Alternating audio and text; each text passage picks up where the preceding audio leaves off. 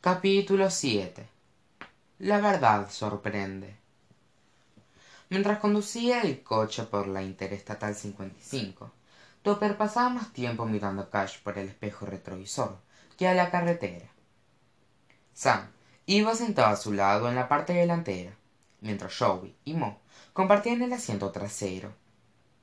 Y ninguno podía dejar de mirar a su pasajero sorpresa esperaban que en cualquier momento sonaran sus alarmas y los despertaran de aquel sueño. Sin embargo la extraña realidad alternativa nunca se interrumpió.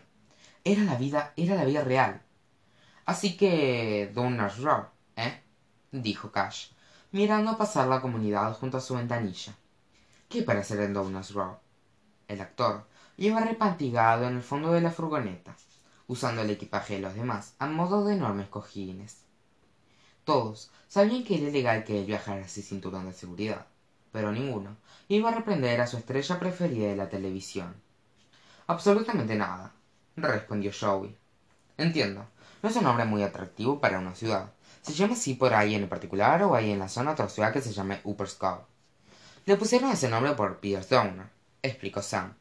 Fue un evangelista que fundó la ciudad en 1832 al menos eso hizo una placa que hay en la oficina de correos no me cabe duda sam respondió cash. No sé si parece más el set de una película sensiblera o una de terror. Por qué estás con nosotros le preguntó mo de repente. Había estado contándose desde que habían subido al auto y ya no pudo contenerse. Disculpa me salió mal. Me alegra que estés aquí pero cómo se te ocurrió acompañar a cuatro extraños en un viaje en coche bueno nunca había hecho uno de verdad y me pareció que sería divertido respondió cash. Además es una linda manera de conocer un poco mejor a alguno de mis de de mis más grandes admiradores. De agradecerles de olerles algo y toda esa mierda.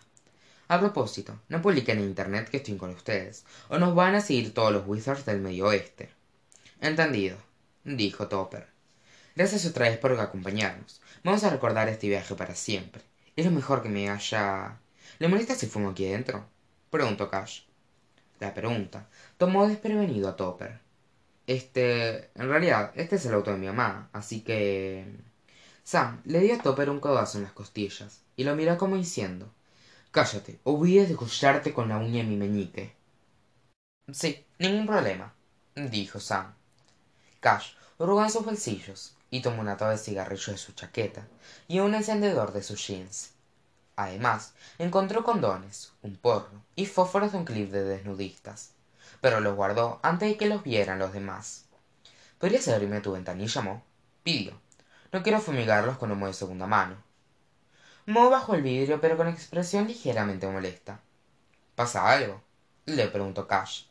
No solo que no sabía que era fumador explicó como si fuera un insulto.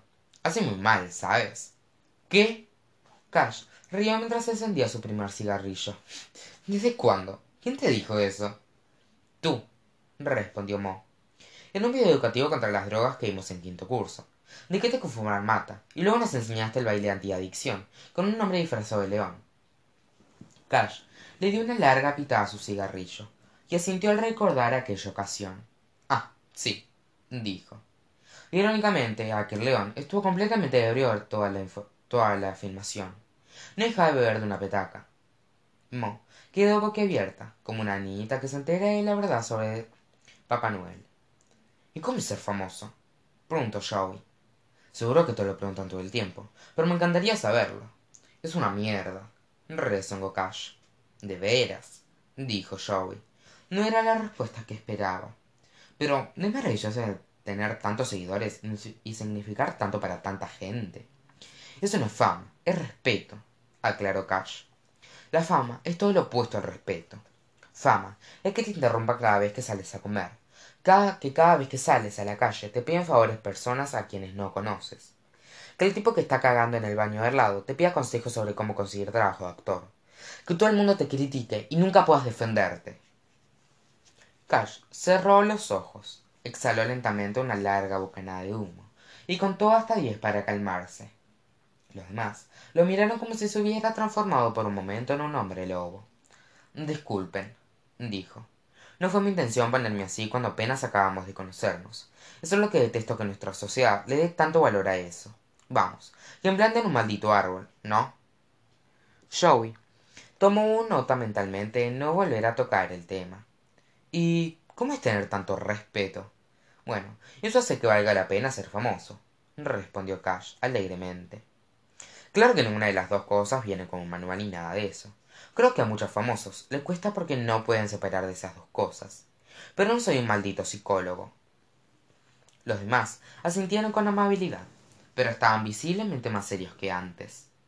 Tal como los había pasado con el aspecto del actor, estaban aprendiendo poco a poco que la personalidad de Cash no se parecía nada a la del actor Von Cuéntanos cómo es trabajar en With Kids, pidió Topper. ¿Es tan divertido como parece? Este. sí, claro, respondió Cash tras vacilar, y se volvió hacia la ventanilla sin decir más. Nada más, preguntó Topper como provocándolo. Vamos, nunca habíamos conocido un actor de televisión. Nos morimos por saber algo más. El actor pensó un momento para hallar la respuesta más políticamente correcta y positiva posible y no alterar a sus cuatro admiradores. Bueno, a muchos actores les encanta trabajar en televisión, pero cada programa es diferente. El nuestro es más difícil de filmar por todos los efectos especiales y las escenas de riesgo. Pasamos 14 horas por día en producción, 6 días a la semana, 9 meses al año, de manera que es mucho más trabajo de lo que la gente cree. A veces paso días enteros sin ver el sol. Mo rió como si Cash estuviera contando un chiste, pero no había remate. Un momento, ¿quiere decir que no te gusta? Le preguntó. Yo no dije eso. Estoy sugiriendo que es difícil mantener la energía y el entusiasmo cuando uno lleva ese trabajo durante tantos años, por divertido que sea. Eso es comprensible, ¿no? Era obvio que no, porque Mo lo miró como si le acabaran de quitarle su niñez, romperla en pedazos y arrojarla por la ventanilla. Pero... pero pero también gana mucho dinero y hace feliz a muchas personas. ¿Acaso no vale la pena inspirar a la gente? ¿No valemos nosotros la pena? Cash lanzó un largo suspiro. Mo estaba incomodándolo, pero no tanto como a sus amigos. Oye, Mo, intervino Topper. ¿Por qué no cambiamos de tema y dejamos de hacerle reproches al hombre que acaba de volar tres mil kilómetros para estar con nosotros? No, está bien, dijo Cash. Miren, los cinco vamos a estar juntos por un tiempo. Me gustaría que esta experiencia fuera lo más auténtica posible, pero para eso, en parte, debemos ser lo más auténticos posible. Me alegré que les guste la serie, y con gusto les responderé todo lo que quieran, siempre que dejen de estigmatizarme por decir la verdad. ¿Estigmatizarte? preguntó Joey. ¿Qué es eso? Como cuando se estigmatiza a los, a los gordos, pero en este caso se aplica la sinceridad, explicó Cash. Por eso los famosos nunca pueden decir toda la verdad cuando hablan en público. Piénsenlo. Casi siempre, todos tienen la respuesta que quieren oír incluso antes de plantear la pregunta, especialmente cuando se interroga a un famoso. Sin embargo, si respondemos con franqueza y no es lo que la gente quiere oír, y sin querer les pinchamos el globo a algunos, nos, nos estigmatizan, nos tildan de ingratos, egoístas, impresentables, de todo menos de sinceros, por otro lado, si damos la respuesta que todos esperan, pero no les parece suficientemente genuina, también nos culpan. Es como para revolverse loco. O sea que tienes que mentir constantemente para hacer feliz a la gente, preguntó Joey. Constantemente no, eso sería agotador, respondió Cash. Les daré un ejemplo. Algunos de ustedes busquen mi entrevista para la revista Rolling Stone de febrero de este año. Lean las respuestas que le di al reportero y les diré si son sinceras o no.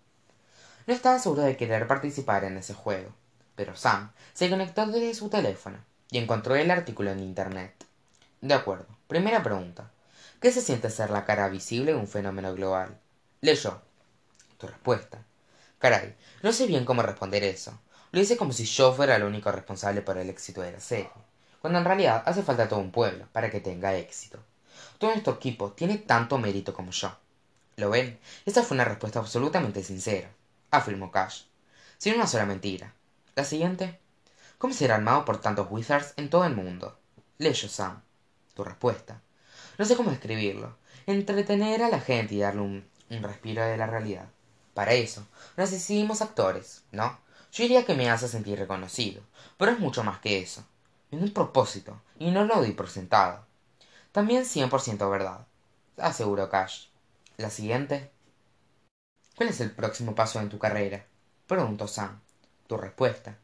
Estoy ocupado terminando la novena temporada de with kids pero tengo algunos proyectos de películas para nuestro receso y tal vez hasta una hora en el west end. Mentiras descaradas. No tengo ni un solo proyecto para este receso.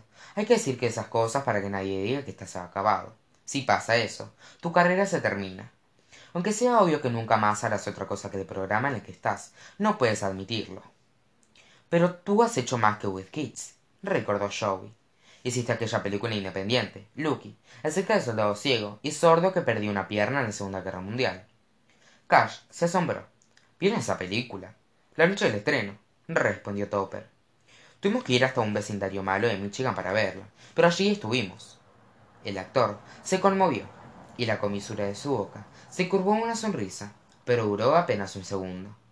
Nadie más la vio contestó con pesar. Los críticos se encarnizaron pero creo que seguían enojados porque with kids había llegado a ser un éxito y descargaron su agresión sobre mí. Es curioso cómo las críticas cinematográficas pueden ser odiosas y nunca mencionar una sola palabra sobre la trama o los personajes. El caso es que nadie volverá a elegirme para el elenco de otra película. Continúa sam esto es divertido. Cash arrojó el cigarro por la ventanilla y se recostó sobre el equipaje con las manos detrás de la cabeza Damien Zimmer ha dicho que el elenco y el equipo creativo de de With Kids son como una familia. ¿Diríase que eso es cierto? Leyó Sam. Tu respuesta, sin duda. Es todo lo que respondiste. Cash rezongó. Damien Zimmer me desprecia desde el primer día. Cada vez que recibe un reconocimiento, escribe que quedó en coma o me hace pasar por situaciones horrendas como castigo. Cuando salí en la portada de TV Guía, puso una escena peligrosa en el guion y me quebré el tobillo al hacerla. Cuando gané el People's Choice Award, hice que mi personaje pasara dos episodios en coma. Y la lista continúa. La siguiente. Tu, coprotagonista Toby Ramos acaba de aceptar el papel principal de una franquicia de un gran estudio. ¿Te produce celos su éxito? Leyó Sam. Tu respuesta. En absoluto. Tengo un amigo en una película importante. Solo significa que pudiera una gran estreno para apoyarlo. Por supuesto que estaba celoso, confesó Cash pero Toby necesita mucho ese trabajo para su autoestima. Eran muy amigos hasta que la revista Us Weekly hizo una encuesta que preguntaba cuál de los dos era más atractivo. Por el motivo que fuera, gané yo, y Toby no lo tomó bien. Para sobrellevarlo, empezó a levantar pesas y tomar esteroides, y nuestra amistad se fue encogiendo como sus bolsas. Las siguientes. ¿Son ciertos los rumores de que tú y Amy Evans son más que amigos? Leyó Sam. Tu respuesta no, es un rumor que iniciaron los Wizards porque les gusta la relación que hay entre nuestros personajes. Pero me alegra que pongan tanto de sí en la serie. Mo estaba ansioso por conocer la verdadera respuesta, y se incorporó en el asiento, como un cachorrito que espera un premio. La única relación que tiene Amy es consigo misma, dijo Cash. Mientras tanto, los Wizards que se niegan a aceptar que la serie no es un documental han acusado y ahuyentado a cada novia que tuve mi última novia, justo antes de dejarme, recibió por correo una caja de un cabello. Vino con una nota que decía Sabemos que Amy y Cash están enamorados. Sal de en medio, o esto será todo lo que quede de ti. Atentamente, los Boomtrees. La policía arrastró el envío hasta un grupo de adolescentes de 14 años de Shack, Canadá. Moss aclaró la garganta. Para que conste, fue por eso mismo que los Shippers se cambiaron de nombre y ahora se llaman Peach Fuzzlers informó a los ocupantes del auto.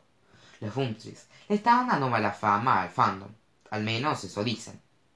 Cash la miró con suspicacia por encima de su gafa de sol.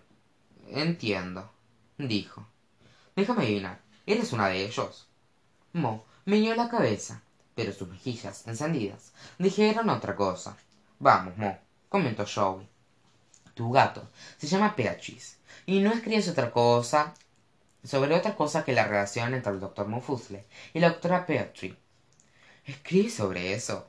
preguntó Cash. ¿Como fanfiction? Está bien, si soy Peach Fussler. Ahí tienen, lo dije, confesó Mo. Pero en mi defensa, los hechos de hoy son mucho más extraños que cualquier fanfiction que yo haya escrito o leído. no hay nada más extraño que un fanfiction repuso cash como un marinero que evoca su encuentro con un horrendo monstruo marino. Bueno suficiente. Espero no haberles arruinado Kids pero eso es crecer aprender que nada en este mundo es sagrado. Cada uno de los amigos estaba un poquito más desolado que los demás. Tal vez aquel viaje con su actor preferido no sería tan emocionante como habían creído. Hacía apenas veinte minutos que se habían puesto en marcha y topper ya se arrepentía de haberlo invitado no saben lo terapéutico que es hablar tan abiertamente. Para variar dijo cash con una gran sonrisa. Es agotador de mentir y sólo lo hago cuando tengo que hacerlo. No imagino cómo será ser una de esas personas cuya vida entera es una mentira y tienen que ocultarle la verdad a sus amigos y familiares. Aunque ninguno reparó en el otro tanto sam como joe quedaron callados mirando por la ventanilla. Sabían exactamente cómo era eso y no querían que nadie adivinara la verdad en sus ojos dios estoy agotado como manifestante religioso en las vegas dijo cash y bostezó.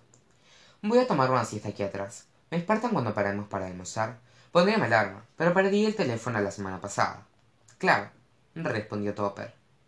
Cash se acomodó pero enseguida volvió a incorporarse como si acabara de recordar algo importante que debía decir. A propósito acabo de inventar la mitad de lo que les dije pero creo que, entienden lo que quise decir hasta el almuerzo